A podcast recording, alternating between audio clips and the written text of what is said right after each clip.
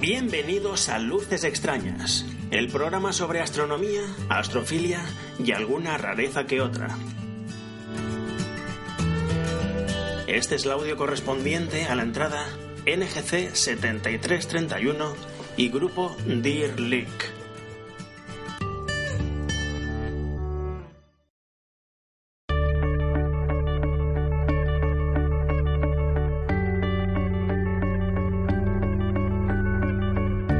Partiendo de una de las esquinas del cuadrado de Pegaso, podemos escoger el ramal de Alpha Andromedae, Alpherats, y allí encontrarnos con la galaxia M31 y alguna otra menor que la orbita. El siguiente ramal, en el sentido de las agujas del reloj, el correspondiente a Beta Pegasi, nos lleva a una zona repleta de galaxias lejanas, la mayoría de ellas difíciles de detectar con instrumentos modestos. La excepción es NGC 7331, que desde un lugar oscuro y contrastado se puede incluso localizar con unos prismáticos modestos. Cerca del límite con la Certa, es una galaxia espiral a unos 49 millones de años luz de distancia, con la magnitud 9,5 y unas dimensiones aparentes de aproximadamente 11 y 4 minutos de arco, lo que ya indica la inclinación que tiene hacia nosotros, 77 grados, similar a la que ofrece M31. Algunas veces se menciona que es una gemela de la Vía Láctea por su morfología.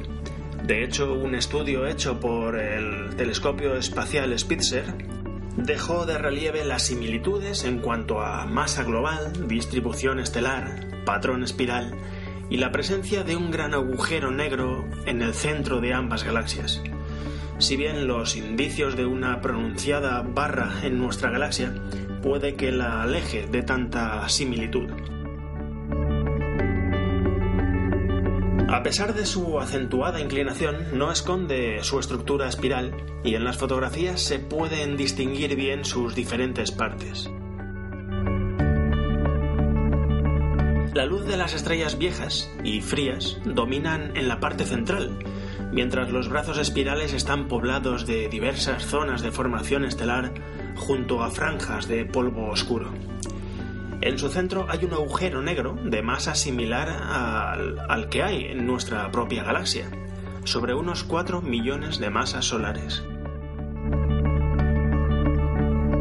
En longitudes de onda infrarrojas, la galaxia muestra un anillo de gas molecular a 20.000 años luz del núcleo, acompañado de estrellas recién formadas.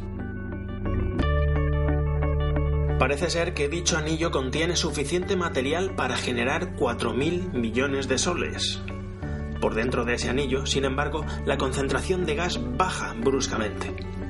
Una de las posibles explicaciones es que el gas presente en esta región fuese conducido por un disco de acreción al agujero negro central de la galaxia. Otra posibilidad es que haya sido consumido en un periodo intenso de formación estelar.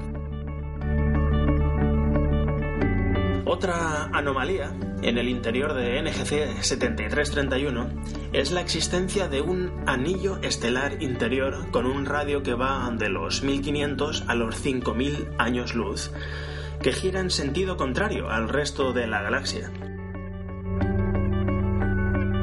No acaba ahí la cosa porque también se ha encontrado en los primeros 650 años luz del bulbo central un disco interior cuyo gas ionizado gira más rápido que su entorno y cuya población estelar es sensiblemente más joven que la del resto del bulbo, cuyas estrellas rondan los 2.000 millones de años.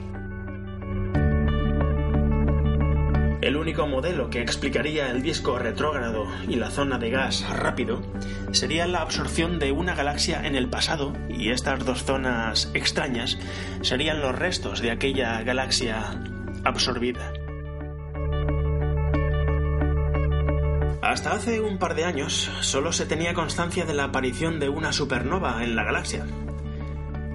SN 1959D, una supernova de tipo 2 que alcanzó la magnitud 13,4. Pero el 21 de abril de 2013, otra supernova de tipo 2 fue descubierta por K. Itagaki, SN 2013BU, que parece que alcanzó la magnitud 15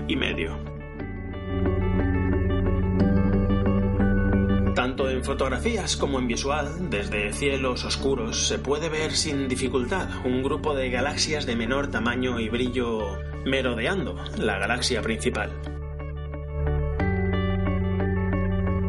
Parecen galaxias satélite, pero realmente es la casualidad que ha querido que NGC 7331 se solape con un grupo que está 10 veces a mayor distancia. A este grupo se le conoce con el nombre de Deer Lake. El nombre le viene de Tom Lorenzin, autor de The Amateur Astronomer's Field Guide to Deep Sky Observing, que bautizó al conjunto en honor a su lugar favorito de observación, el Deer Lake Gap, en las montañas de Carolina, Carolina del Norte, donde una vez tuvo una visita memorable de este grupo. En las montañas de Carolina del Norte, donde una vez tuvo una visita memorable de este grupo. Algunas componentes del grupo son NGC 7337, 7340, 7335, 7336, PGC 205 1985, NGC 7325 y NGC 7326. Teniendo en cuenta la lejanía de estas aparentes vecinas, podemos concluir en principio que NGC 7331 es una galaxia solitaria, pero realmente está emparentada con NGC 7320, a escaso medio grado hacia el sur, a unos 47 millones de años luz, y que a su vez está proyectada sobre el famoso quinteto de Stefan, este a 300 millones de años luz. Es la intrusa del quinteto, lo cual lo convierte ahí en un cuarteto. El grupo Deer Lake y el quinteto de Stefan no están relacionados entre sí. NGC 7331 es la galaxia más brillante de Pegasus, y aunque visible con prismáticos, Charles Messier no la incluyó en su catálogo de nebulosas. Tuvo que esperar a ser redescubierta por William Herschel en 1784. Los primeros observadores de los siglos XVIII y XIX clasificaron como nebulosas espirales lo que hoy conocemos como galaxias. ¿Cómo abordar la observación? NGC 7331 es más tenue que M32, pero más brillante que M110. Aunque no abundan las estrellas cercanas de referencia, el hecho de que pueda a veces verse por un buscador de 8x50 facilita su búsqueda. Además forma un triángulo claro con beta y eta Pegasi. La más mínima contaminación lumínica puede reducir el área observable a poco más que el núcleo, dando una apariencia más débil de lo que la magnitud de 9,5 sugiere. Con aperturas de 100 a 150 milímetros, la primera impresión es su evidente elongación, y queda patente que va a ser necesaria la observación lateral para acostumbrar el ojo y poder ver algo de la periferia. Enseguida va surgiendo una forma que recuerda a una versión en miniatura de M31 con el núcleo claramente brillante, casi estelar, y el halo elíptico tiende a ser algo más débil en la parte oeste. Los supuestos brazos espirales se aprecian como dos extensiones difusas, siendo la extensión norte más visible que la sur. No hay rastro de las galaxias de fondo. Con aperturas de 200 a 250 milímetros, se hace ya visible al menos una galaxia más del grupo Dirlik. Normalmente es la 7335. El interior de la galaxia gana en detalle y el halo aumenta de tamaño.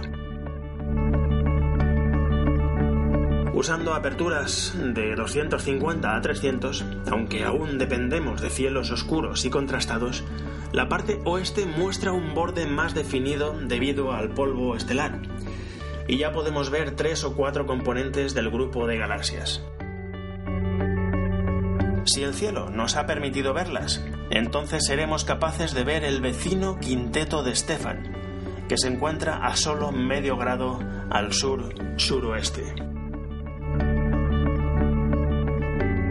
Con aperturas de 40 centímetros en adelante, se aprecia una estructura en la parte externa, correspondiente a los brazos, dos franjas oscuras arriba y abajo del núcleo, más alguna otra zona distribuida irregularmente por el cuerpo de la galaxia. Los brazos en sí se pueden reconocer, pero sospecho que es porque ya sabemos que están ahí, no por su nitidez. El núcleo es muy brillante y su parte central es estelar en cuanto al grupo Deer League, se detectan sin ningún problema cuatro de sus componentes, las más próximas entre sí. Solamente habrá que cerciorarse de la localización de las demás para poder detectarlas. Alguna de ellas, por su redondez, es en principio confundible con una estrella. Hay que tener en cuenta que rondan las magnitudes 14 a 15 no conviene pasarnos de aumentos porque el conjunto apenas cabe en medio grado de campo. Con mi telescopio y sin problemas atmosféricos, la apariencia del grupo suele ser como sigue. NGC 7335, la que me parece más evidente de todas, es eh, detectable con visión directa como un óvalo uniforme en brillo, 7340 y 7337 se deben observar con visión lateral. Ambas son puntos difusos y redondos. 7325 está al otro lado de 7331. Se aprecia con visión directa y se puede confundir con una estrella brillante. 7336 es un punto pequeño que es eh, delatado por una ligera neblina alrededor del punto central. Es menor de un minuto de arco y visible poco más de la mitad del tiempo. 73-25 y 73-26 son también redondas y difusas, de aproximadamente un minuto de arco y visible tres cuartas partes del tiempo, siempre con visión periférica. Aunque Pegasus no es tan pródiga en galaxias brillantes como por ejemplo Leo o Ursa Mayor, esta galaxia ofrece buenas imágenes para un buen rango de aperturas, partiendo de instrumentos bastante modestos. Aunque no apta para cielos polucionados, es un interesante conjunto cuando podemos disfrutarlo en cielos contrastados y sin polucionar. Buena observación y nos vemos por ahí fuera.